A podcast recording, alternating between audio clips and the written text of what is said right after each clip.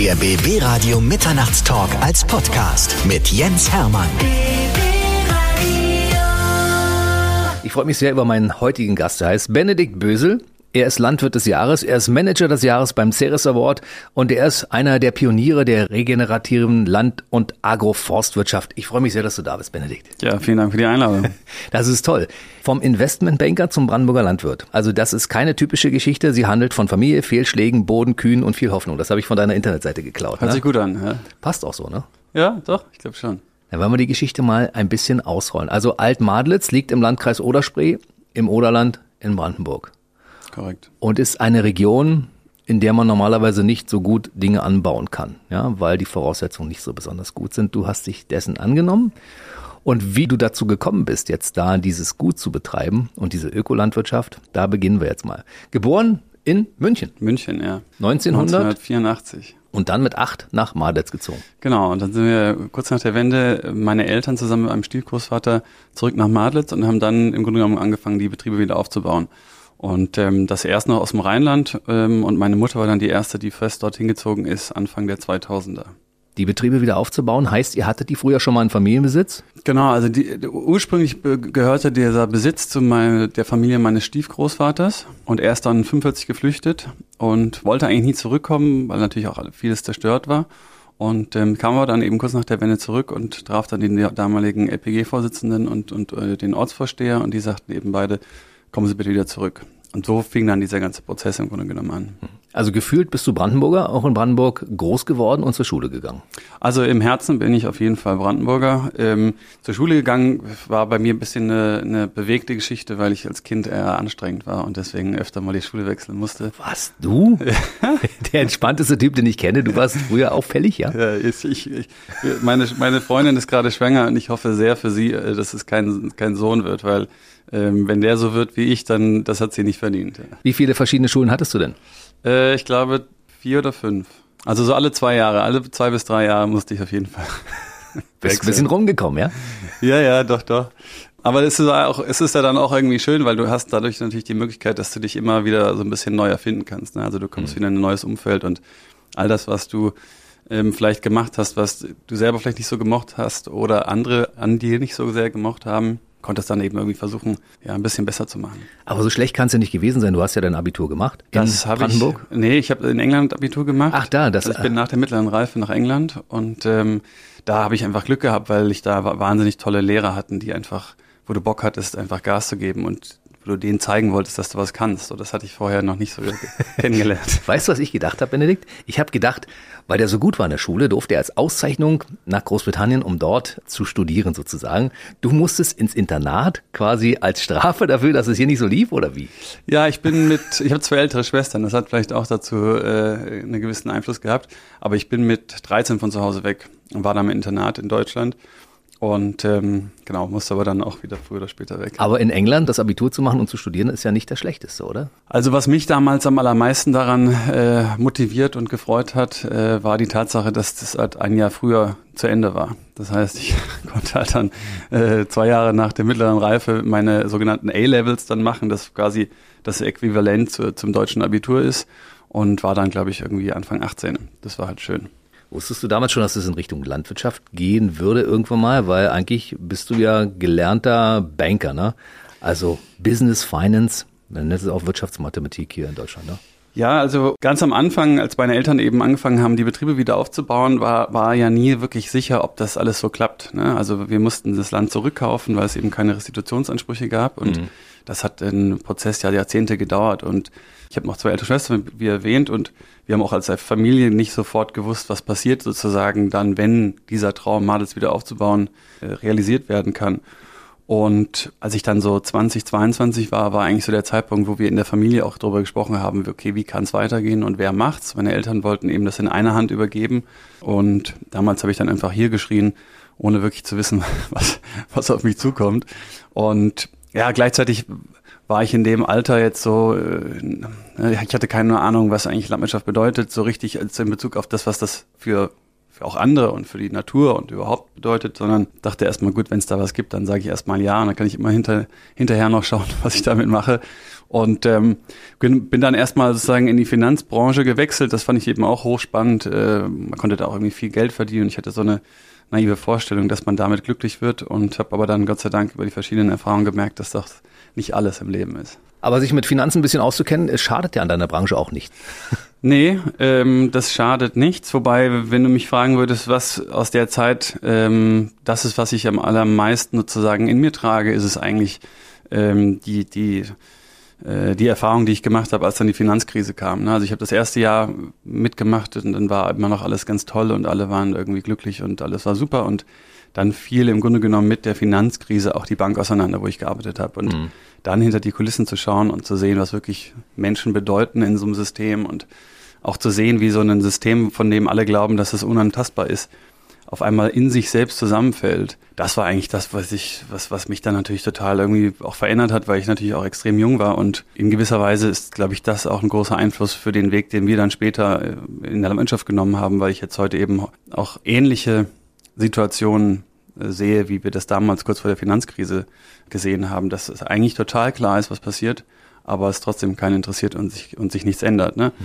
Aber es waren schon sehr, ähm, sehr lehrreiche Jahre auf jeden Fall. Und du nimmst eine Quintessenz mit. Wir haben die Krise überstanden damals und das heißt, wenn jetzt irgendwas auf uns zurollt, wir werden auch da rauskommen. Ne? Wir wollen es ja ein bisschen positiv drehen. Ne? Ja, unbedingt. Also das macht eigentlich unsere Arbeit auch aus, ne? dass wir für uns versuchen, auf nicht die Herausforderungen ausschließlich, sondern auch auf die Möglichkeiten, die damit einhergehen, irgendwie zu konzentrieren. Und ähm, da muss man auch sagen, gerade in Brandenburg stehen wir natürlich vor, vor riesigen Herausforderungen, gar mhm. keine Frage. Gerade was natürlich die klimatische, aber auch was gesellschaftliche, viele andere Anforderungen angeht. Aber das bedeutet eben auch, dass wir eben auch äh, insbesondere in Brandenburg natürlich auch Vorreiter werden können für eine neue Vision und eine neue Philosophie von Landnutzung. Und das ist eigentlich auch so das Ziel, zu sagen, schau mal, was wir alles können. Mhm. Und nicht immer nur, wie schlimm alles ist.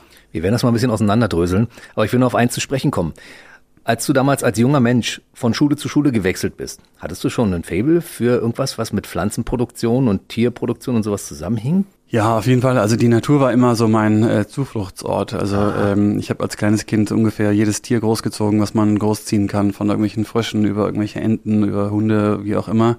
Also weil wir auch immer auf dem Land natürlich gelebt haben und deswegen war das für mich schon immer meine Passion und, und das, was mich am allermeisten angezogen hat, irgendwie in der Natur, mit der Natur zu sein, zu arbeiten und ähm, das habe ich auch sozusagen dann über die nächste, über die, die verschiedenen Erfahrungen, die ich in, in, in dem Finanzsektor gemacht habe, kam das sozusagen immer stärker hervor. Hm. Dieses Studium zum Agrarökonom kam erst nachdem das mit den, mit den Banken krachen ging? Genau, das kam äh, im Grunde genommen nach diesen ersten drei Jahren in der, äh, in der Bank und da war für mich eigentlich so ein bisschen die Sache, ich wollte halt dieses Wissen, das ich jetzt so aus, der, aus dem Finanzsektor hatte, nicht sofort kategorisch dann sozusagen abschneiden, sondern wollte eigentlich irgendwas, was das so aufnimmt, aber in eine andere Richtung weiterführt. Und da gab es eben diesen Studiengang in Berlin von Agrarökonomik, was eben so auch die politischen Rahmenbedingungen, finanzielle, mhm. aber noch ein paar andere Themen betrifft, sozusagen ähm, ja, verein, vereint hat. Und insofern war das für mich irgendwie ein schöner Übergang. Ähm, auch natürlich die Nähe wieder zu Madlitz und nach zu Hause war natürlich für mich auch wichtig, nachdem ich halt mit 13 von zu Hause weg bin. 2016 hast du dann die Leitung übernommen vom Schloss und Gut Alt Madlitz. Und dann warst du also mit allem ausgestattet. Du warst äh, finanziell mit Wissen ausgestattet und du wusstest, wie man äh, als Agrarökonom arbeitet. Aber das musste man ja alles erstmal auf den Boden bringen dann, ne? Ja, absolut. Also ich war eigentlich mit gar nichts ausgestattet, so richtig, wenn du mich fragst. Ähm, das Einzige, was, äh, worauf ich natürlich bauen konnte, war im Grunde genommen das, das Team, das wir damals schon hatten. Also wir hatten damals eine landwirtschaftliche Verwalterin, einen Förster und eben viele Mitarbeiter, Mitarbeiterinnen, die seit Jahren dort auch schon gearbeitet haben. Und mir war immer klar, dass ich da nicht hinkomme und jetzt irgendwie neues Wissen oder neue Erkenntnisse mitbringe, sondern dass die Menschen, die dort arbeiten, die sind, die alles eigentlich wissen. Und meine Aufgabe dann eigentlich sein muss, wie kann ich das sozusagen, also auf der einen Seite natürlich selber am, am, am allerbesten irgendwie lernen, aber wie kann ich auch dafür sorgen, dass wir ja, die, die Strategie und die sozusagen die zukünftige Entwicklung so ausrichten, dass wir eben tatsächlich auch in der Lage sind, in 10, 15, 20 Jahren weiterhin noch das zu tun, was wir dort tun, mit vielen Arbeitsplätzen und mit vielen anderen Dingen, die wir versuchen, dort im, im, im ländlichen Raum irgendwie einzubringen. War der Grundgedanke dessen schon vorhanden, was du heute lebst, als du damals 2016 kamst? Weil es ist ja eine Mischung aus Landwirtschaft, Forstwirtschaft, Jagd, Bäckerei und auch Gebäudevermietung, ne? Ähm, also am Anfang dachte ich ehrlicherweise, weil ich ja auch aus diesem ganzen Innovations- und Startup-Bereich kam, dass die, dass die Zukunft der Landwirtschaft sehr sozusagen technokratisch, also sehr stark irgendwie in der Technologie zu Hause ist und habe dann auch am Anfang die ersten ein, zwei Jahre darüber nachgedacht, wir nehmen jetzt den Betrieb und machen daraus wie so eine Art gläsernen Betrieb und bringen hier alles an Technologie und Wissenschaft und alles Mögliche rein, um zu zeigen, was im Grunde genommen schon in der technologischen, digitalen Landwirtschaftswelt möglich ist. Und hatte dann aber Gott sei Dank so einen sehr prägenden Moment, wo ich wieder im Frühjahr draußen auf, auf, auf unser größtes Feld gelaufen bin. Und das ist halt so in der allerwichtigsten Vegetationsphase, wo eigentlich ne, alles grün sein muss und wachsen und ne, die Insekten sind aktiv und so weiter und so fort. Und zu dem Zeitpunkt war, hat es wieder wochenlang nicht geregnet und ich stand einfach da und es war alles braun, gelb, kein Insekt geflogen, kein Wachstum, kein gar nichts, es war einfach tot. Und in dem Moment wurde mir einfach klar, okay, dieser ganze Weg der Technologie ist einfach genau das Gegenteil von dem, was wir brauchen, zumindest mit den Erfahrungen bei uns am Standort. Denn je mehr ich mich sozusagen diesem technologischen Weg hingebe, desto mehr muss ich investieren, desto mehr verliere ich auch meine eigene Autonomie. Das heißt, ich werde immer abhängiger, ich bin hochverschuldet und ich fahre mich im Grunde fest auf ein Produktionssystem. So, und wenn sich dann die klimatischen oder die gesellschaftlichen Anforderungen verändern, dann bin ich trotzdem gefangen in diesem System und kann dem auch gar nicht mehr entweichen. Und damals wurde mir klar, okay, das kann es einfach alles nicht sein, sondern wenn wir irgendwas machen, wenn wir investieren, wenn wir Herzblut, wenn wir Schweiß, wie auch immer einbringen, dann, dann nur, wenn das sozusagen darauf abzielt, das Ökosystem und den Boden zu gesunden. Denn nur der gesunde Boden ähm, ist, ist eine gute Versicherung für, für die Zukunft. Und dann haben wir im Grunde genommen weltweit halt geschaut, was gibt es für alternative Landnutzungssysteme, die halt genau das tun. Also den Boden und das Ökosystem in den Fokus sozusagen setzen und, und überlegen, wie man dann wieder unabhängig werden kann in der Landnutzung und, und wie man ähm, Nährstoffkreisläufe schließen kann und wie man über die Landnutzung Boden aufbaut und Biodiversität aufbaut. Und das war seitdem dann eine spannende Reise. Das war aber eine Erkenntnis, die relativ kurzzeitig äh, zustande kam. Ich meine, zwei Jahre, 2016 kamst du, hast gesagt, wir machen jetzt mal gläserne Landwirtschaft, wir machen alles schick und neu und modern. Und 2018 stehst du auf dem Feld und sagst, hier funktioniert gar nicht so, wie ich mir das gedacht habe. Also andere brauchen dazu ja 20 Jahre, um das rauszufinden. Ne? Naja, ich habe halt das Glück, dass ich nie durch die klassische landwirtschaftliche Ausbildung gegangen bin. Ne? Ich habe nie Agrarwissenschaften studiert, ich habe nie eine Ausbildung in dem Bereich gemacht. Das heißt, ich hatte nie irgendein vorgefertigtes Bild von dem, was Landwirtschaft sein muss, mhm. sondern ich habe halt einfach die Herausforderungen gesehen. Ich habe mir damals schon große Sorgen gemacht, wie das auch irgendwie klimatisch weitergehen soll. Äh, und ich habe halt mir eingebildet zu verstehen, dass die Art und Weise, wie wir es zu dem Zeitpunkt noch gemacht haben, also klassischer ökologischer Landbau, einfach die nächsten Jahre die Basis nicht mehr halten wird können. Hm. Und, ähm, und, und somit war für mich klar, es wird nicht reichen, einfach nur in der Fruchtfolge eine weitere Kultur wie beispielsweise Hirse anzubauen, die vielleicht mit der Trockenheit besser klarkommen, sondern wir müssen wirklich ganz grundsätzend über die Kernursachen unserer Probleme nachdenken und dann eben das System verändern und nicht nur irgendwelche Symptome mit Technik bekämpfen. Und die neue Methode, die ihr entwickelt habt, heißt Beyond Farming. Das ist also regenerative äh, Landwirtschaft und das geht über den Ökolandbau. Das kombiniert mehrere Dinge miteinander, also die ursprüngliche Form der Landnutzung, auch bodenschonende Bearbeitung zum Beispiel und auch Integrieren von Baumstreifen in die normalen Felder und so weiter. Das war ja früher schon mal da. Man hat es aber vergessen und nicht mehr in der Praxis angewandt. Ne?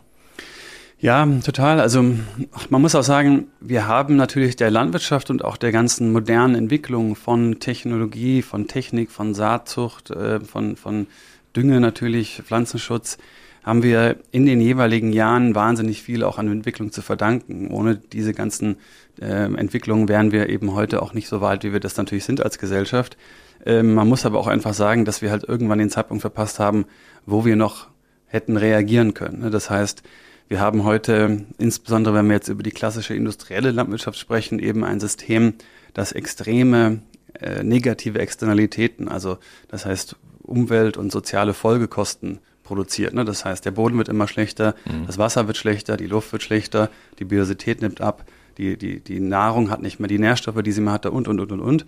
Und das ganze System basiert halt auf falschen Annahmen, ne? sondern die Annahmen sind, der Boden und die Biodiversität sind im Grunde genommen einfach ein Produktionsfaktor, der aber jetzt eigentlich keinen großen Wert hat oder dem kein großer Wert zugetragen wird. Und auch Energie und Wasser sind günstig. So, wir wissen heute, dass das alles nicht der Fall ist. Ganz im Gegenteil. Mhm. Das sind die wichtigsten Dinge, die wir überhaupt haben. Wenn wir aber ein Landwirtschaftssystem haben, das diese Dinge sozusagen schlechter macht und kaputt macht, dann müssen wir uns halt wirklich ganz grundlegend fragen, wie wollen wir das in der Zukunft tun? Und und wenn wir damit anfangen, äh, kommen wir halt sehr schnell auf die Frage, dass eben Landnutzung neben der Primärproduktion eben noch viele, viele andere Funktionen erfüllt. Ähm, ich nenne mal ein paar.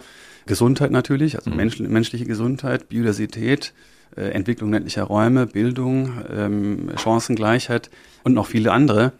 Und wenn wir das verstehen, dass das die Landnutzung weltweit immer auch tut, dann wird natürlich die ganze Diskussion über, wie ist die Zukunft und wie müssen wir die politischen Rahmen setzen und wie müssen wir Maschinen entwickeln und wie, ist, wie sollte eigentlich die wissenschaftliche Ausrichtung sein, demnach dann auch verändern. Das ist ein Prozess, der bereits angefangen hat, in einem äh, eher noch zurückhaltenden Maße, würde ich mal sagen. Aber das ist die Richtung, in die wir halt dringend gehen müssen. Mhm. Aber die Landwirte und die Bauern auf der Welt haben überall mit den klimatischen Veränderungen zu tun. Und das heißt, wenn du mal genauer guckst, stellst du fest, dass du überall, egal wo du hinguckst auf der Welt, immer Leute findest, denen es genauso geht. Und wenn man sich da zusammentut und sagt, lass uns doch gucken, dass wir Lösungen finden, die überall funktionieren. Und genau das macht er. Ne? Total. Und ich meine, ich muss auch sagen, es gibt halt auch in Deutschland unglaublich viele Initiativen, die auch schon ganz ähnliche Dinge tun wie wir zum Beispiel, aber auch die Landwirte und Landwirtinnen, die sind eben auch schon viel, viel weiter, als wir das in den Medien oder in der Öffentlichkeit so wahrnehmen. Ne? Das wird halt leider auch zu wenig besprochen. Es wird im, immer gesagt, so nach dem Motto, ja, sollen doch die Landwirte und die Landwirtinnen dies machen oder sollen sie doch jenes machen und die sind schlecht hiermit und so. In Wirklichkeit muss man auch festhalten, die Landwirte und Landwirtinnen haben die letzten 30, 40 Jahre immer genau das gemacht, was sie machen sollten. Und zwar so günstig, zu, so, so viel zu produzieren und das so günstig wie möglich. Mhm. Und um das zu tun, haben sie sich immer weiter spezialisiert, immer weiter standardisiert, haben sich immer weiter verschuldet und sind jetzt da, wo wir alle das sozusagen wollten. Und jetzt wird ihnen sozusagen der schwarze Peter zugeschoben nach dem Motto, ja, jetzt mach doch mal bitte ein bisschen mehr für Biodiversität und Tierwohl und so und so und so. Das kann natürlich so überhaupt nicht funktionieren. Ganz im Gegenteil. Das heißt, wir haben schon einen Riesenfehler gemacht, dass wir die Landwirte und Landwirtinnen eigentlich schon rausgedrückt haben aus der Diskussion, anstatt sie zu inkludieren.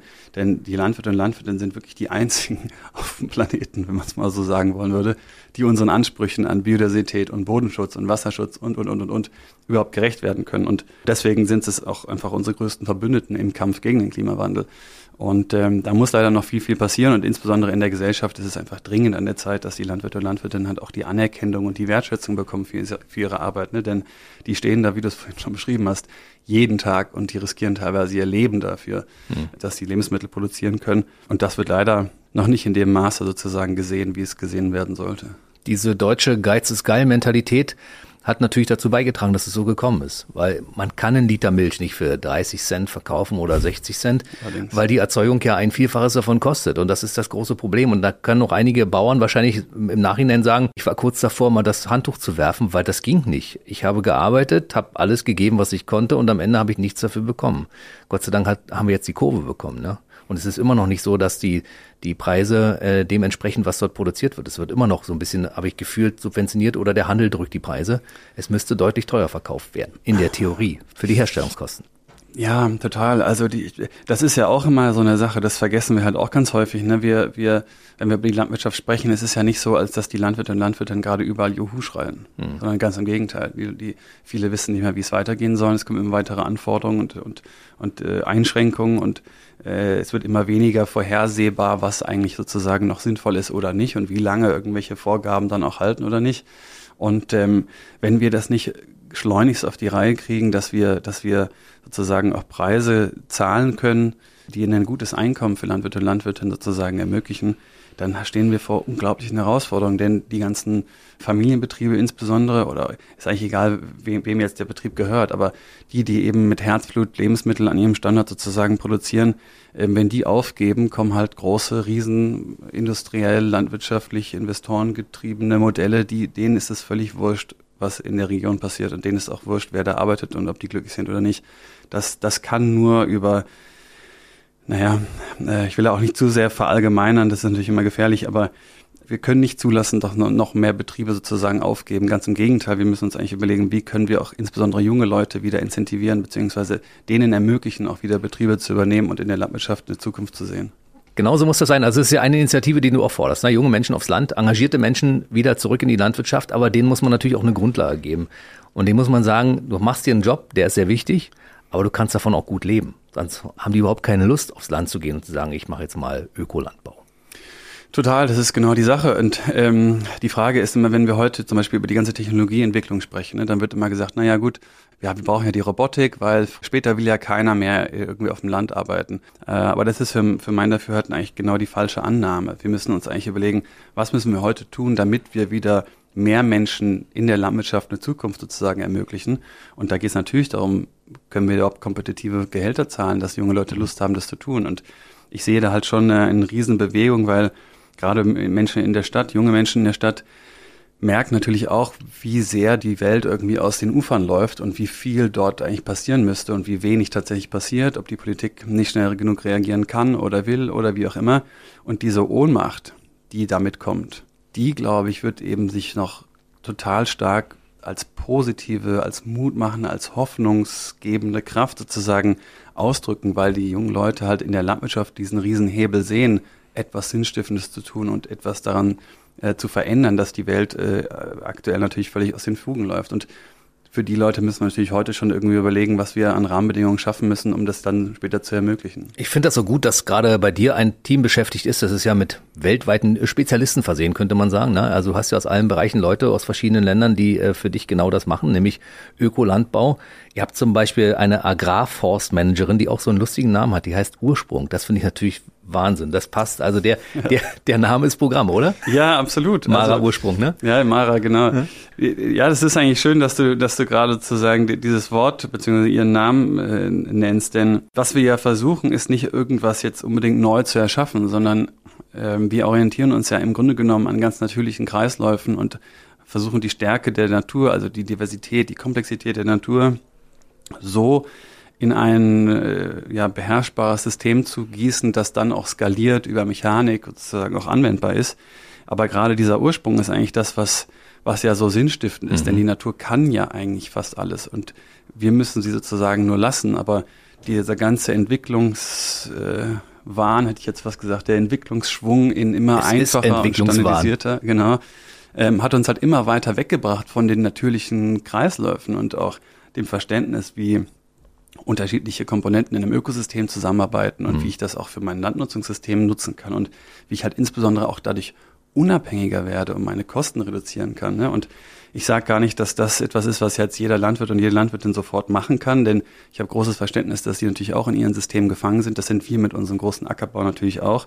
Aber deswegen haben wir eben auch eine Stiftung gegründet, um eben genau diese ganzen Prozesse, auch die Daten aufzunehmen und die ganzen, insbesondere auch die, die Zahlen, die damit einhergehen, eben aufzunehmen und sind halt Gott sei Dank in der Lage, dass wir mit vielen ja, Instituten und Unis ja auch aus der Region zusammenarbeiten, um ähm, gemeinschaftlich das also später so aufzuarbeiten, dass man wirklich was hat, was man in der Hand hat und sagt, okay, ich kann jetzt mal für meinen Standort ein Agroforstsystem durchrechnen oder ich kann mal durchrechnen, ob sich die Kompostierung für mich lohnt oder ich kann dies machen oder jenes machen.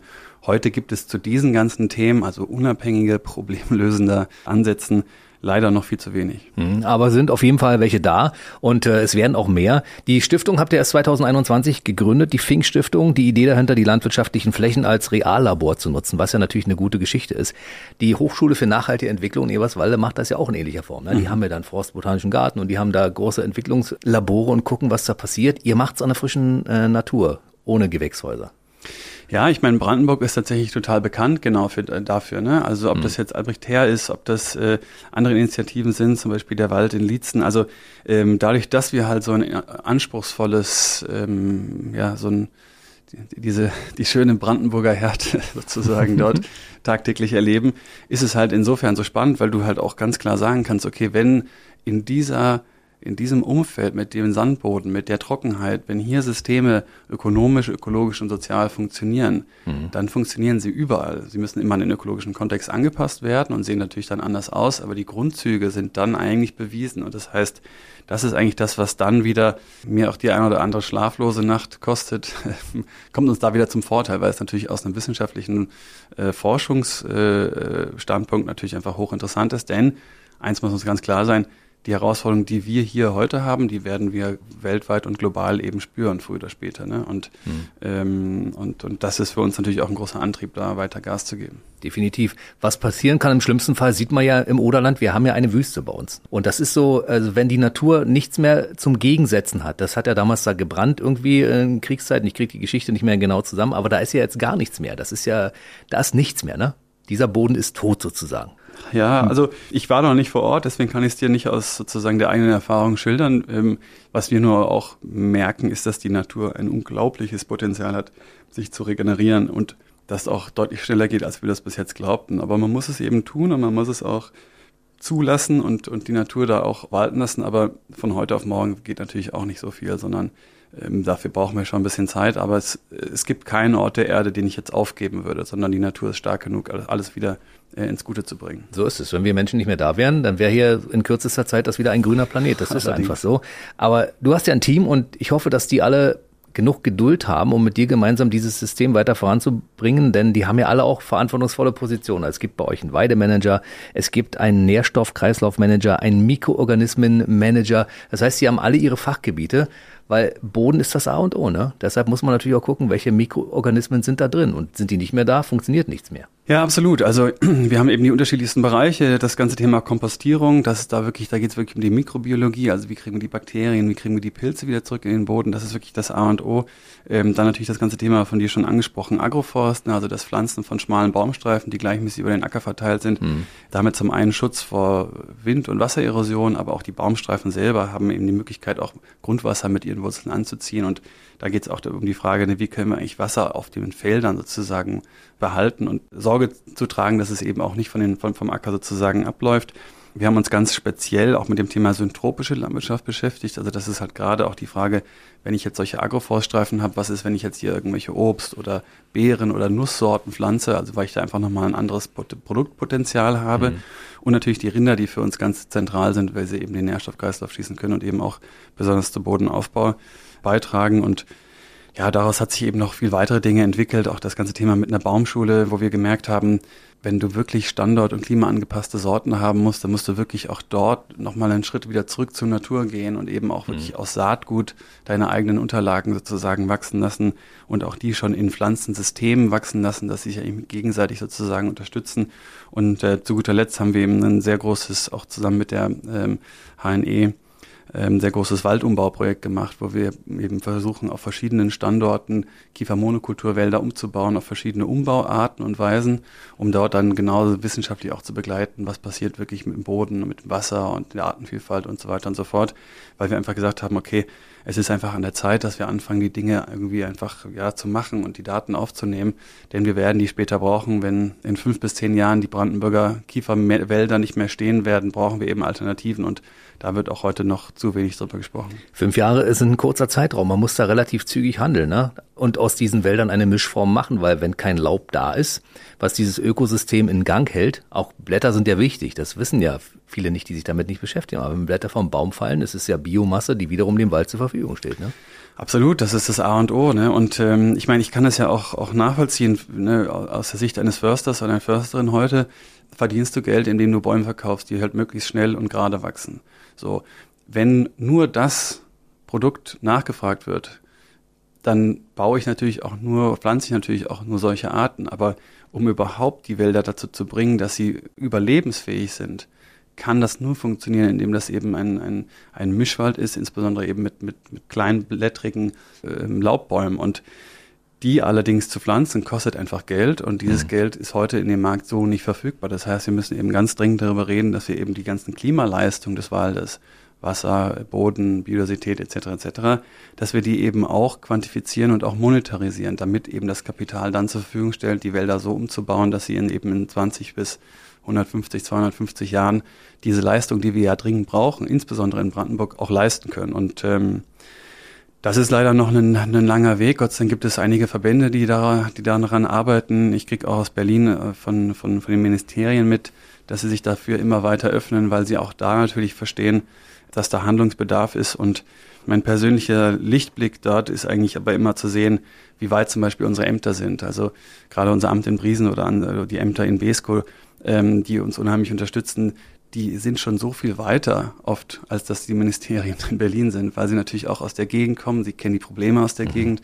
Und ähm, ich muss sagen, ohne deren ja, Unterstützung ja, hätten wir auch viele Dinge so in der Form nicht machen können. Also das heißt, es gibt schon positive Beispiele und Anzeichen, dass es besser wird, aber wir müssen wirklich anfangen, an den großen Schrauben zu drehen. Aber ich glaube, an der Auszeichnung Landwirt des Jahres siehst du, dass du damit, was du machst, auf dem richtigen Weg bist. Ähm, Ja, klar, also absolut. Ich meine, das ist natürlich eine schöne Auszeichnung, denn der, denn der Weg war jetzt auch nicht mal nur einfach und ne, du hast häufig genug ja auch Situationen, wo du sagst, ist das alles richtig und, und, und kriegen wir irgendwie die ganzen, die Ziele, die wir uns gesteckt haben, irgendwie auch, auch erfüllt. Von daher freue ich mich da natürlich unglaublich und, und im Grunde genommen, ich meine, ich habe das ja, irgendwie stellvertretend auch jetzt für unser ganzes Team natürlich und zwar für die, die immer schon da waren, aber auch natürlich die Jungen, die dazugekommen sind, irgendwie entgegengenommen. Am Ende des Tages, wenn du mich so fragst, ähm, ist das jetzt gar nicht unbedingt ein Preis nur für mich, sondern es ist halt ein Preis für die Landwirtschaft. Ne? Und es ist einfach fundamental wichtig, dass die Landwirte und Landwirtinnen die, die Anerkennung und die Wertschätzung von der Gesellschaft bekommen. Denn das ist heute eigentlich das, was am allerwenigsten der Fall ist. Die, die Menschen, nach meiner Beobachtung, entfernen sich immer weiter von der Natur und das ist eigentlich mit eigentlich das Schlimmste, was passieren kann. Denn der Boden ist die Basis allen Lebens. 95 Prozent unserer Nahrung kommt aus dem Boden. Das meiste an Medizin, was wir heute kennen, kommt aus dem Boden. Wenn wir den Boden nicht schützen, dann haben wir keine Überlebenschance auf dem Planeten. Und die Landwirte und Landwirtinnen sind genau die, die das eben tun, und zwar tagtäglich. Und äh, wenn wir in der Gesellschaft nicht eine Bewegung jetzt starten, wo die Landwirte sozusagen zu den neuen, den neuen Helden werden, mhm. was sie immer schon gewesen sind und auch immer werden bleiben, dann, dann haben wir wirklich Schwierigkeiten. Von daher freue ich mich über den Preis, aber ich, ich sehe mich da sozusagen nur stellvertretend für viele andere. Deshalb brauchen wir diese Pioniere, die andere Leute wachrütteln. Ja, ich meine, es ist ja Wissen, was in der Theorie vorhanden ist, aber in der Praxis nicht angewendet wird. Weil es war ja schön bequem zu sagen, okay, wir nehmen jetzt mal ein großes Feld, die Bäume, die da ringsrum stehen oder in der Mitte, die nehmen wir mal raus, damit wir mehr Fläche haben. Dann düngen wir das ordentlich, aber es sind ja schon große Nationen auch an der Monokultur gescheitert. Äh, ich müsste da sozusagen die Berufskolleginnen äh, und Kollegen in Schutz nehmen, denn wie gesagt, die, die folgen ja einfach immer diesem, diesem Subventionskorsett, das vorgegeben mhm. wurde. Ne? Ähm, und ich glaube, noch zu sehr sprechen wir heute über die Landwirte und Landwirte oder die Verbraucher und Verbraucherinnen, die doch besser kaufen und die anderen anders produzieren sollten. Und das ist aber für mein, ja, nach meinem Gefühl eher ein Gespräch, das auf der Ebene gar nicht passieren muss. Denn eins muss ganz klar sein, die großen Entscheidungen, die, die wirklich sozusagen die Nadel bewegen, die werden in der Politik und auf Basis von, von äh, ja, multinationalen äh, Unternehmen sozusagen äh, gefällt. Und hm. die großen Firmen, die weltweit sozusagen Monopole haben auf Saatgut, auf Düngemittel etc. etc., wenn wir die nicht in Verantwortung nehmen, wenn wir die nicht sozusagen konkret angehen und dazu veranlassen, eben diesen neuen sinnstiftenden Rahmen vorzugeben, dann haben wir keine Chance. Wir müssen sie in Verantwortung setzen. Und das kann auch nicht zuletzt durch, durch den gesellschaftlichen Wandel sozusagen passieren. Wenn ich auf deine Internetseite schaue, dann sehe ich aber ganz viele Unterstützer schon. Da sind auch viele große Firmen dabei, die ihr schon gewinnen konntet, genau dafür, weil bei denen nämlich teilweise auch schon das Umdenken jetzt einsetzt. Ja, total. Und wir sind auch wahnsinnig glücklich, dass wir eben diese verschiedenen Unternehmen da gefunden haben, ähm, die uns dann unterstützt haben. Beim einen haben wir zum Beispiel einen Preis gewonnen, äh, andere hat uns einfach unterstützt, weil sie an diesen Weg glauben. Wieder anderen machen wir jetzt so Biotop-Vernetzungsprogramme. Ähm, wir sind jetzt kurz dabei, so ein CO2 ähm, Kohlenstoff- und Biodiversitätszertifikat aufzulegen und da auch mit anderen Firmen zu sprechen. Wir sind da total dankbar für, weil ohne die würden wir vieles von dem, was wir heute machen, auch gar nicht machen können. Und ich glaube, auch da ist sozusagen zwei, also aus meiner Sicht zwei spannende Themen. Das eine ist, es ist eine unglaubliche Chance für die Landwirtschaft, ne? weil wenn du als Landwirt oder als Landwirtin heute Dinge tust, Insektenstreifen, Biotopvernetzung, Säurenaturierung, was auch immer es ist, es gibt tausende von Sachen, dann kannst du dafür relativ gut Kapital finden von Firmen, die mhm. ja auch sich einer neuen Welt sozusagen öffnen will. Das ist das eine. Und das andere ist, dass, ähm, dass diese Herausforderung, vor der wir stehen, eine unglaubliche Möglichkeit ist. Das heißt, Firmen verstehen immer mehr, dass mehr Nachhaltigkeit eben nicht bedeutet weniger Einkommen oder weniger Freiheit oder weniger sonst was, sondern die Basis von zukünftigen ökonomischen Erfolg für eine Firma ist immer ökologisch, sozial nachhaltiger zu sein. Und sobald das wirklich mal Feuer fängt als Gedanken, wird sich das natürlich auch dann wieder unheimlich darauf einwirken, wie Firmen bereit sind, da rein zu investieren, ob es ihre eigene Produktion ist oder Dinge sozusagen, die dann ausgelagert werden können. Aber das heißt, auch hier haben wir natürlich wahnsinnige Möglichkeiten ähm, und müssen einfach zeigen, wie viel Spaß das macht, wie schön das ist, wie sehr die Leute das lieben, wie sehr die Mitarbeiter, Mitarbeiterinnen das lieben und, und ähm, ja, wie sehr man das sozusagen auch dann zusammenbringen kann, jetzt in Bezug auf die Zusammenarbeit vielleicht von Landwirten und Landwirtinnen mit eben Firmen. Mhm. Und ähm, ja, wie gesagt, wir sind da sehr dankbar, dass wir ein paar gefunden haben. Im Prinzip ist es aber nur eine Umstrukturierung. Das heißt, die müssten einfach nur mal den Entschluss fassen, wir machen das und einfach damit anfangen. Weil wenn es dann läuft im Prozess, wird man feststellen, war ja gar nicht so schwer. Mein Großvater hat immer gesagt, ähm, Erfolg ist gleich Vision plus machen, machen, machen. Und Mhm. ähm, Tatsächlich so, ist es so. Ja, so, Er hat recht. So, so halten wir das auch ein bisschen. Ähm, klar ist auch, wenn du mit irgendwas anfängst, wirst du nicht immer sofort alles richtig machen und es kracht auch mal hier und es tut auch mal da weh. Aber ich glaube auch, wenn du eine richtige Sache machst, dann ist es auch okay, wenn du sie am Anfang noch nicht perfekt machst. Mhm. Wir sind nur in so eine gesellschaftliche Philosophie reingelaufen, dass wenn, wenn, äh, wenn jemand irgendwas macht und dann das erste Mal das irgendwie nicht gut wird, dass alle sagen, ja, siehste, habe ich dir doch gesagt. Ne? So, und ich muss da immer so an das Baby denken, das zum ersten Mal sich hochzieht am Stuhl und steht und alle gucken hin. Es äh, wird dann nervös und fällt wieder hin. Ne? Dann springt auch keiner auf und sagt, ja, bleib doch sitzen, du sollst nicht laufen, sondern alle gehen hin und sagen, komm, versuch's nochmal, mach's nochmal, mach's nochmal.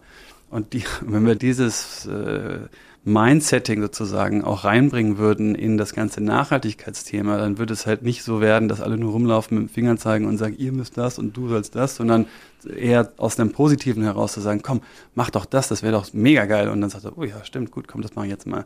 Also dass wir, glaube ich, einfach, wir müssen einfach positive Narrative und, und die Freude an dem, was ja vor uns liegt, irgendwie in den Vordergrund schieben. Und dann, glaube ich, kriegen wir auch richtig viele Nachahmer und Mitmacher und Mitmacherinnen. Und ähm, dann fängt es an, auch irgendwann richtig Spaß zu machen. Glücklicherweise haben wir ja solche Pioniere wie dich, die auch Typen sind. Weißt du, das geht ja auch darum, dass man sich Gehör verschaffen muss. Das heißt, du musst dich vor einer Menschenmasse hinstellen und denen das erzählen. Weil wenn die dir zuhören, hast du schon mal die Hälfte geschafft, die Hälfte der Miete drin. Ne? Das ist einfach so. Und du bist ein Typ, deshalb bist du auch Landwirt des Jahres geworden und äh, ausgezeichnet mit dem Ceres Award als ähm, Manager des Jahres. Und das finde ich auch gut. Du stellst dich hin, du hältst ja auch Keynotes, ja? das heißt, du sprichst vor größeren Menschengruppen und erklärst denen genau das, was du machst. Und wie viele von denen sagen, Recht hat er. Also, ob mir jemand zuhört, dass, äh, dass das war, wage ich sozusagen nicht, nicht einzuschätzen. Ich weiß es. Äh, danke dir. Ich kann die Frage nicht wirklich gut beantworten. Ich meine, ähm, Weil wenn, du bescheiden bist. mh, ja, ja, ich, wenn ich gebeten werde, was zu sagen, dann, ähm, sofern ich sozusagen terminlich das hinbekomme, dann, dann mache ich das natürlich gerne. Ähm, und ich versuche einfach nur authentisch zu sein und das zu sagen, was ich halt zu sagen habe und versuche da jetzt auch niemandem zu gefallen. Und ich glaube, wenn du, ähm, wenn du ein, zwei, drei Leute ansprichst und die sagen, hey, das fand ich irgendwie ganz cool und ich beschäftige mich jetzt mal mehr mit dem Thema oder mit dem, dann, dann ist, glaube ich, schon total viel gekonnt. Und ähm, ich glaube, in der Welt, in der wir leben, merken wir, wie alles irgendwie immer mehr auseinanderbricht und immer alles furchtbarer und schlimmer und trauriger wird. Und genau dann ist es halt Zeit, Gas zu geben und Sachen anders zu machen und Genau. Sachen zu wagen und irgendwie sich auf, auf, auf die Chancen sozusagen zu konzentrieren und, und Mitstreiter, Mitstreiterinnen zu finden, weil dann macht es auch wirklich Spaß. Ich sage mal im Sinne der Nachhaltigkeit erstmal herzlichen Dank dafür, dass du diesen Job machst, weil Leute wie du sind sowas von wichtig, weil wenn es keiner machen würde, dann würde es auch keiner machen. Weißt du, das ist das große Problem dabei. Ja, gibt, äh, gibt sehr, sehr viele wichtige Leute in dem Bereich, die, die, die das tagtäglich tun und auch, auch da nochmal für mich total wichtig, auch nochmal zu sagen, gerade so ein Thema wie Landwirtschaft, das schafft niemand alleine, das schafft keine Initiative alleine, das schafft kein Verband alleine, das schafft kein Politiker oder Politikerin alleine, sondern Geht nur Hand in Hand. es geht wirklich nur Hand in Hand und da gibt es auf jeden Fall auch noch ein bisschen Entwicklungspotenzial. Das ist doch gut, dass Leute wie du das aber in der Hand haben. Da freue ich mich sehr drüber. Lass uns mal kurz noch ein paar Worte nochmal über die Stiftung verlieren, weil die Fink Stiftung wurde 2021 gegründet und ihr nutzt ja so die, die Wissenschaft und Forschung, um neue Dinge zu entwickeln. Und das läuft ja aus meiner Sicht ganz gut, weil als du 2016 den Betrieb übernommen hast und 2018 vor dem Problem standest, hier geht gar nichts mehr. Jetzt haben wir 22, in vier Jahren ist ja eine Menge passiert. Das heißt, ihr habt in so kurzer Zeit Dinge möglich gemacht, von denen ihr gar nicht wusstet, dass man sie möglich machen kann. Ja, das ist, also es hat sich tatsächlich schneller entwickelt, als ich mir das damals vorgestellt habe. Ich habe dann, als mir nach dieser ursprünglichen Suche nach einem neuen Weg, also nachdem mir klar wurde, dieser ganze Technologieweg kann für uns erstmal noch nicht der richtige Weg sein, habe ich ja dann diese verschiedenen Beispiele gefunden, wie wir heute sozusagen arbeiten. ne? Das war äh, Südafrika, war so ein bisschen die Tiere, ähm, Brasilien war das Thema syntropischer Agroforst, ähm, Australien war so viel, was die ganze Bodenbiologie anging. Äh, und so kamen sozusagen weltweit irgendwelche äh, Ansätze, von denen wir dann gesagt haben, okay, wir versuchen die irgendwie nach Mals zu bringen und ein Team aufzubauen, die das auch umsetzen können. Und ähm, damals habe ich dann auch nach Fördergeldern Ausschau gehalten und alle möglichen Anträge geschrieben. Das wurde aber immer abgelehnt, weil es immer gesagt wurde, ja, wenn da keine eine Drohne oder keine Blockchain dabei ist, dann kann es ja nicht innovativ sein. Habe ich dann noch versucht, das zu argumentieren, dass es eben ökologische oder soziale Innovation ist. Das war aber damals noch nicht denkbar. Heute ist es Gott sei Dank schon anders. Also da hat sich auch was getan. Und ähm, habe dann einfach meine eigenen Rücklagen, die ich noch hatte, äh, einfach genutzt, weil ich gesagt habe, scheiß drauf, ich fange jetzt einfach an. Und dann habe ich noch so ein Auto äh, aus meinem Vorleben gehabt und ein paar schlechte Aktien, die habe ich dann beide verkauft und konnte damit sozusagen eine eigenständige kleine GmbH gründen, mit der ich dann die ersten Bäume gepflanzt habe und die ersten Kühe eingekauft habe. Und das hatte damals immer schon einen großen Forschungscharakter, weil wir halt immer gesagt haben, okay, wir fangen klein an, machen Fehler und lernen dann daraus, um zu sehen, was irgendwie später auch auf einer großen Fläche funktioniert. Und dann ist das aber eben ja, im Grunde genommen exponentiell gewachsen, weil viele meiner damaligen Praktikanten und Praktikantinnen eben sich herausgestellt hatten als, als absolute Top-Leute, die auch dann angefangen haben, ihre eigenen Abteilungen zu leiten. Und ich habe gemerkt habe, okay, die ganze Datenaufnahme und die ganze Koordination mit der Wissenschaft und all das, was wir machen wollen in Bezug auf Naturschutz, auf Bildung, auf Ausbildung, das ist überhaupt in keinster Weise irgendwie aus den Betrieben zu stemmen und habe dann glücklicherweise eine, eine, eine großartige Stiftung aus der Schweiz kennengelernt, die ähm, dann gesagt haben, das sind Projekte, die wir fördern und dann konnte ich sozusagen mit denen unsere eigene Stiftung sozusagen aufbauen, konnte dort äh, Stiftungskapital von denen aufnehmen und dann konnten wir wirklich professionalisiert anfangen, die ganzen Daten aufzunehmen, mit den Unis zusammenzuarbeiten, das ganze Thema Bildung, Ausbildung weiter voranzutreiben und da haben wir auch noch den, den größten Weg vor uns. Ne? Ich meine, wir haben jetzt äh, sicherlich auch schon viel geschafft, also wir haben fünf verschiedene syntropische Agroforstsysteme. Wir haben eine eigene Baumschule aufgebaut, wir haben einen riesen Waldumbau gemacht, wir haben mittlerweile 150 Rinder. Ich habe damals mit elf angefangen und das heißt, da ist schon unglaublich viel passiert. Aber die Dinge brauchen natürlich einfach ihre Zeit. Das heißt, wir wollen eigentlich dann unsere Daten veröffentlichen, sofern wir die, das aus der eigenen Erfahrung gemacht haben. Also wirklich, was ernte ich mit welchem System und welchen wirklichen ökonomischen und ökologischen Nutzen hat das? Und dafür brauchen wir halt noch ich sag mal, drei bis fünf, vielleicht auch sieben Jahre, je nachdem, welche der verschiedenen Dinge wir uns anschauen. Denn ähm, das Schlimmste wäre, wenn wie ich das sozusagen häufig erlebe. Ich kriege, glaube ich, am Tag zehn Anrufe von irgendwelchen Menschen, die mir was verkaufen wollen, nach dem Motto, das ist jetzt hier das Wundermittel. Wenn du das machst, sind all deine Probleme gelöst. Und genau das will ich halt nicht, sondern wir wollen es aus unserer eigenen Erfahrung an unserem Standort einmal machen. Wenn wir merken, es funktioniert, dann wollen wir die Daten auch Open Source zur Verfügung stellen, dass eben Landwirte und Landwirtinnen das eben dann einfach nutzen können und sich daran zum Beispiel orientieren können, wenn sie mal ja, ein Agroforst-System durchrechnen wollen, einfach ne, anhand eines mhm. exemplarischen Deckungsbeitragsmodells. Ähm, aber darüber hinaus gibt es eben noch viele andere Werte, die wir versuchen auch noch mit aufzunehmen. Nun habt ihr bis jetzt vier Jahre Forschung sozusagen äh, in den Büchern und könnt gucken, was da passiert ist. Sieben Jahre hast du gesagt, braucht ihr noch. Jetzt klingt elf Jahre ja als ein relativ großer Zeitraum, aber wir müssen ja tatsächlich ein bisschen aufs Gas treten, weil wir haben uns auf die Zeit davon. Ne?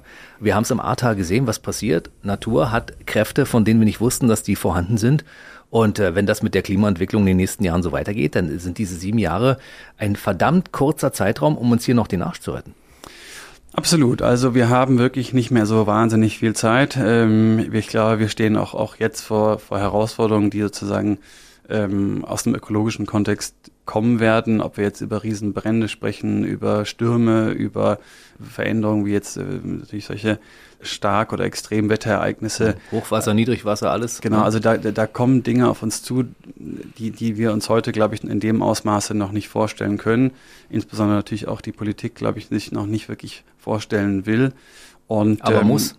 Aber muss, ja, natürlich, mhm. zwangsläufig. Ähm, ich meine, wenn der Kiefer-Monokulturwald um, um, um Berlin und Brandenburg in den nächsten fünf Jahren in der Form nicht mehr stehen wird, dann muss man sich ja nur darüber nachdenken, was das bedeutet in Bezug auf Wasser, den Wasserkreislauf, mhm. die Biodiversität. Also das ist unglaublich, was da auf uns zukommt. Und deswegen brauchen wir natürlich dringend Lösungen und brauchen wir dringend Ansätze. Und ich meine, wir können schon viel zeigen von den positiven Effekten, was die Veränderung und den Aufbau des, des, des Ökosystems angeht. Aber man, man muss natürlich am Ende des Tages sagen, wenn wir wirklich über konkrete Landnutzungsmodelle sprechen, dann müssen wir einfach schwarz auf weiß haben, kann ich damit Lebensmittel produzieren und kann ich damit Geld verdienen. So, wenn das nicht mhm. gegeben ist, dann, dann, dann, dann bringt auch in Anführungsstrichen die Ökologie weniger. Und daran äh, arbeiten wir, dafür brauchen wir noch ein bisschen, aber der Weg ist ja, ich meine, dass ich das sage, ist klar, aber es gibt für mich keinen anderen Weg. Und ähm, das Gute ist aber auch, dass man auch heute schon sieht, wie viele eben Landwirte und Landwirte auch in der Region schon Dinge ausprobieren und auch schon, wie gesagt, weiter sind, als man das häufig so in den Medien mitbekommt. Das heißt, ähm, es gibt dort ein An Umdenken und es gibt dort auch, auch Aktivitäten, Dinge anders zu tun und, und das wird in, in Zukunft nur noch größer werden, glaube ich. Das ist eine, eine sehr, sehr wichtige Aufgabe, weil ich meine, so fünf Jahre sind kein langer Zeitraum. So, so schnell wächst auch kein Baum. Das heißt, man könnte jetzt nicht mal, selbst wenn man jetzt sofort anfangen würde, äh, würde es Konsequenzen geben. Ja, man könnte es nicht mehr so auffangen, wie man es vor zehn Jahren hätte auffangen können. Ja, das ist sicherlich so. Auf der anderen Seite ähm, seitdem ich eine Tochter habe, merke ich, wie schnell die, die Zeit vergeht. Also das heißt, ähm, fünf Jahre sind dann eben doch gar nicht so lang. Und ich habe immer so ein bisschen Sorge, dass man dieses Argument natürlich auch schnell nehmen kann nach dem Motto, ja gut, macht doch eh keinen Sinn mehr. Ne? Und das, das sehe ich eigentlich genau anders. Genau. Ähm, wir müssen einfach anfangen und wir müssen einfach Gas geben. Und ähm, ja, dafür müssen wir eben sozusagen den, das, einen Rahmen und ein, ein, ein Rahmenkonstrukt sozusagen bauen, das eben das auch ermöglicht. Das heißt, ähm, aktuell werden die Landwirte und Landwirtinnen mit ihren Problemen, wenn, wenn du mich fragst, alleine gelassen. Da müssen wir einfach fundamental umdenken und ähm, ja, müssen einfach verstehen, was, was die Landwirtschaft halt bedeutet. Und aktuell reden wir nur über Primärproduktion. Wir reden aber viel, viel mehr in der Landwirtschaft. Und sobald das sozusagen auch in der wissenschaftlichen Ausrichtung, in der Ausrichtung, wie ja auch Technologie entwickelt, in der Art und Weise, wie Politik betrieben wird, sozusagen mit einbezogen wird, haben wir auf einmal natürlich auch einen Hebel, auch anders diese ganze Transformation, die vor uns steht, zwingend vor uns stehen muss, anzugehen. Nun gibt's ja dieses Format und das hören ja auch ein paar Leute. Bei einigen Leuten setzt vielleicht auch jetzt ein Umdenken an, nachdem sie das gehört haben. Ach, so stimmt ja. Ja, und vielleicht habe ich ja Möglichkeiten. Vielleicht kann ich mich da irgendwo ein bisschen draufklinken, weil es gibt ja bei dir auch die Möglichkeit, einen Workshop zu machen zum Beispiel. Dass man das mal wirklich in der Praxis sieht, was du in der Theorie gerade erklärt hast. Klar, also ich sag mal, dass ähm, jeder und jede kann wahnsinnig viel machen. Ne? Und mhm. ähm, was wir oft besuchen, auch bei, bei den Hofbesuchen und, und so Führungen, dass dann viele sagen, okay, ich, ähm, ich will jetzt auch Landwirt oder Landwirtin werden. Und das ist natürlich schön und das sollen sie gerne auch. Aber das Wichtige ist, glaube ich, zu verstehen, dass nicht jeder Landwirt und Landwirtin werden muss, sondern jeder und jede kann sozusagen in ihrem eigenen Bereich, aus ihrer eigenen Profession, mit dem Netzwerk, das man eh schon hat, wahnsinnig viel auch für die Landwirtschaft tun. Mhm. Das, das, das ist ja so allumgreifend, dieses Thema. Und daran sozusagen eine Stärke zu sehen in dem, was man selber machen kann, ist, ist glaube ich, total wertvoll. Und ähm, klar, ich meine, wer, wer unseren Hof irgendwie besuchen will oder irgendwie Madlitz ein bisschen miterleben kann, äh, haben wir verschiedene Möglichkeiten, das auch zu tun. Und viel setzt an durch das emotionale Erleben, ne? weil dann mhm. greifen wir Dinge nochmal ganz anders. Und ähm, die Erlebnisse, die wir da immer mal wieder haben können, sind, sind schon schön und machen auch Mut. Schloss und Gut Madlitz. Äh, deine Firma heißt Gut und Bösel. Genau, nur Gut und Bösel eigentlich. Gut und Bösel. Da gibt's auch eine Internetseite gutundbösel.org, also 2000 Hektar Forst und 1000 Hektar Ökolandwirtschaft mal live erleben und ihr habt ja wirklich eine Menge zu bieten. Ja? Also Tiere, Pflanzen, weiß ich nicht, 17 verschiedene Pflaumenarten, ihr habt Goji-Beeren, Kaki, was es alles gibt. Also Dinge, die es normalerweise nicht gibt und schon gar nicht im Oderland auf den kargen Böden dort. Ja, ähm, doch, wie gesagt, das ist halt auch so Teil des Forschungscharakters, halt aufzubringen, auszuprobieren, was geht und was geht mhm. nicht. Und ähm, das versuchen wir eben auch, indem wir so sogenannte digitale Zwillinge ähm, äh, sozusagen abbilden, wo wir dann genau die Entwicklungsdaten der jeweiligen Sorten und Arten sozusagen aufnehmen und später halt wirklich genau sagen zu können, okay, das funktioniert und das funktioniert nicht. Was jetzt Hofbesuche und Besuche generell angeht, ähm, freuen wir uns natürlich sehr, nur, da, nur nur unter Anmeldung möglich. Ja, ja logisch. Wollen ja, äh, wollen ja viele. Komme ich dann in der Boxershorts morgens sonntags raus und jemand fragt mich, äh, wo es zum Agroforce-System geht. Wie viele Leute arbeiten in deinem Team mit jetzt mittlerweile? Also wir sind so äh, nicht ganz 30 feste Mitarbeiter, Mitarbeiterinnen und ähm, dann haben wir so übers Jahr verteilt so um die 30 Praktikanten und Praktikantinnen. Mhm. Ähm, also auch wer sich dafür interessiert, äh, freuen wir uns immer sehr, ähm, suchen immer nach, nach interessierten äh, motivierten Menschen mit einem großen Herz. Und aus wie vielen verschiedenen Nationen sind mittlerweile Leute bei dir im Team? Ja, ich glaube, wir sind so bei vier aktuell. Krass. Vier, fünf. Ja. Viele Leute, die daran mitwirken, dass aus dem kargen Boden des Oderlandes irgendwann mal eine fruchtbare Oase wird. Oder nicht nur eine Oase, eine Möglichkeit, ein, ein richtig großes, äh, breites Gebiet mit ganz viel, viel Natur und Öko-Landwirtschaft. Darauf arbeiten wir hin, ja. Ja, das ist der Traum, oder? Ja, der Traum ist natürlich, dass das, was wir jetzt ähm, dort erarbeiten und, und versuchen irgendwie an, an Lösungen zu finden, dass das später mal äh, von anderen auch genutzt werden kann oder auch für andere hilfreich ist. Ne? Und ähm, ich meine, das, das ist, glaube ich, immer ein bisschen vermessen, wenn man das so annimmt, dass das dann so der Fall sein könnte. Aber ich glaube schon, dass die Dinge, die wir da tun, sehr wertvoll sind. Und wie gesagt, die Herausforderungen kommen. Das, da da gibt es nichts dran zu rütteln, rütteln. Und selbst wenn ich auf einem Gunststandort bin, der irgendwie 800 oder 1000 Millimeter Niederschlag hat, hier in Brandenburg haben wir 400, 450. Wenn dann mal 200 weniger kommen, habe ich zwar immer noch deutlich mehr, als wir es hier haben, aber auch dann fangen da die Probleme an und diese Probleme kommen und von daher sind wir der Meinung, dass wir über die Arbeit, die wir tun, wo wir einfach versuchen, wirklich die Unabhängig von, Unabhängigkeit von Landwirten und Landwirtinnen wieder aufzubauen, über das ja, Rückführen eigentlich der Natürlichkeit des, der Landnutzung doch einen, einen gewissen Beitrag hoffentlich irgendwann leisten können. Aber du wärst nicht hier, wenn es nicht eine Chance gäbe dazu, das tatsächlich zu tun. Ich bin fest davon überzeugt, ja. Wunderbar. Also dann wünsche ich weiterhin viel Erfolg für das, was du machst. Also für uns alle wünsche ich mir das, dass das funktioniert. Weil wenn das äh, krachen geht und wir am Ende nicht klarkommen damit, dann haben wir irgendwann richtig große Konsequenzen zu tragen und darüber möchte ich nicht nachdenken. Ja, vielen Dank. Also ich meine, ich glaube, es ist immer relativ einfach, mit irgendwas anzufangen, was anders ist und was dann irgendwie sich cool anhört oder cool aussieht. Ähm, die Herausforderung ist, das eben über Jahre oder Jahrzehnte aufrechtzuerhalten und dann auch wirklich die Lösung und die, und die, und die Dinge parat zu haben, die wir uns, äh, uns erwünschen. Und ähm, wir glauben fest dran, wir kämpfen da jeden Tag dran mit, mit, mit viel Herzblut und, und äh, Schweiß und, und, und Blut sozusagen. Aber es, äh, wir können es halt nicht alleine schaffen und wie gesagt, Gott sei Dank haben wir ein Umfeld mit vielen Partnern und Partnerinnen, die uns eben dabei unterstützen und uns irgendwie helfen, denen das Ziel nicht aus den Augen zu verlieren. Wer jetzt mehr darüber erfahren möchte, der guckt bitte auf die Internetseite, die heißt gutundbösel.org. Da gibt's alle Informationen, da kann man auch mal einen Einblick nehmen, auch äh, in die verschiedenen Arten, Tiere und Pflanzen und auch der Gedanke dahinter. Und es gibt viel, viel Lesestoff. Also es ist schon interessant zusammengestellt, euer Portfolio da auf der Seite. Ja, gebe ich gerne an Lea weiter, aber ich finde es auch gut. Ja. ist ganz neu übrigens, die Seite. Hat die Lea sehr gut gemacht, aber als Unternehmer des Jahres, beziehungsweise als Landwirt des Jahres, Manager des Jahres, aus meiner Sicht Unternehmer des Jahres, muss man natürlich so eine Seite auch haben, dass die Leute sich darüber informieren können. Macht bitte davon regen Gebrauch, informiert euch, das ist ganz wichtig und wenn ihr könnt und wollt, unterstützt einfach Benedikt Bösel, weil du bist ein Typ und ich freue mich, dass du da warst heute und Zeit hattest, uns das mal ein bisschen ausführlich zu erklären. Ja, du, vielen Dank für die Einladung. Hat Spaß gemacht. Bis zum nächsten Mal. Danke dir. Der BB Radio Mitternachtstalk. Jede Nacht ab 0 Uhr. Und jeden Freitag der neueste Podcast.